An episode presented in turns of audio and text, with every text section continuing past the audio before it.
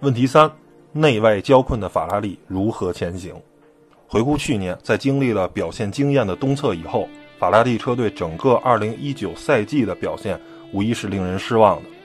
赛车除了隐形以外，几乎毫无亮点。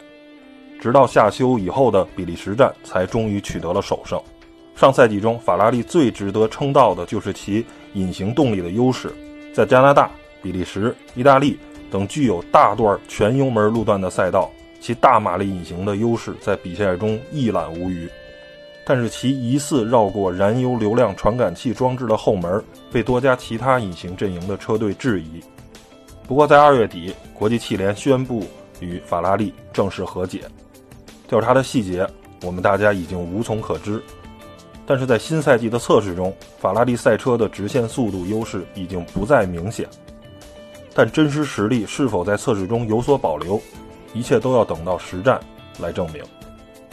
而相比来自于对手和管理机构的外患，法拉利的内患其实更让人担忧。上赛季多次在排位战放车、正赛进站换胎等基本功项目犯下令人啼笑皆非的错误，在我们看来，这已绝非技术不精可以解释了，而是法拉利自铁三角解体以后日渐下降的管理水平所导致的。作为在技术岗位为车队做过卓越贡献的技术宅，比诺托升任领队的第一年无疑是令大家不满的。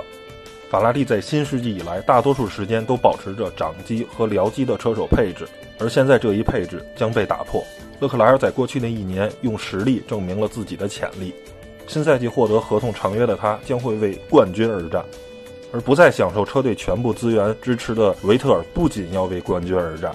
也要在合同年为自己的未来而战。如何在两个人的竞争中平衡车队的利益，将会是比诺托即将面临的挑战。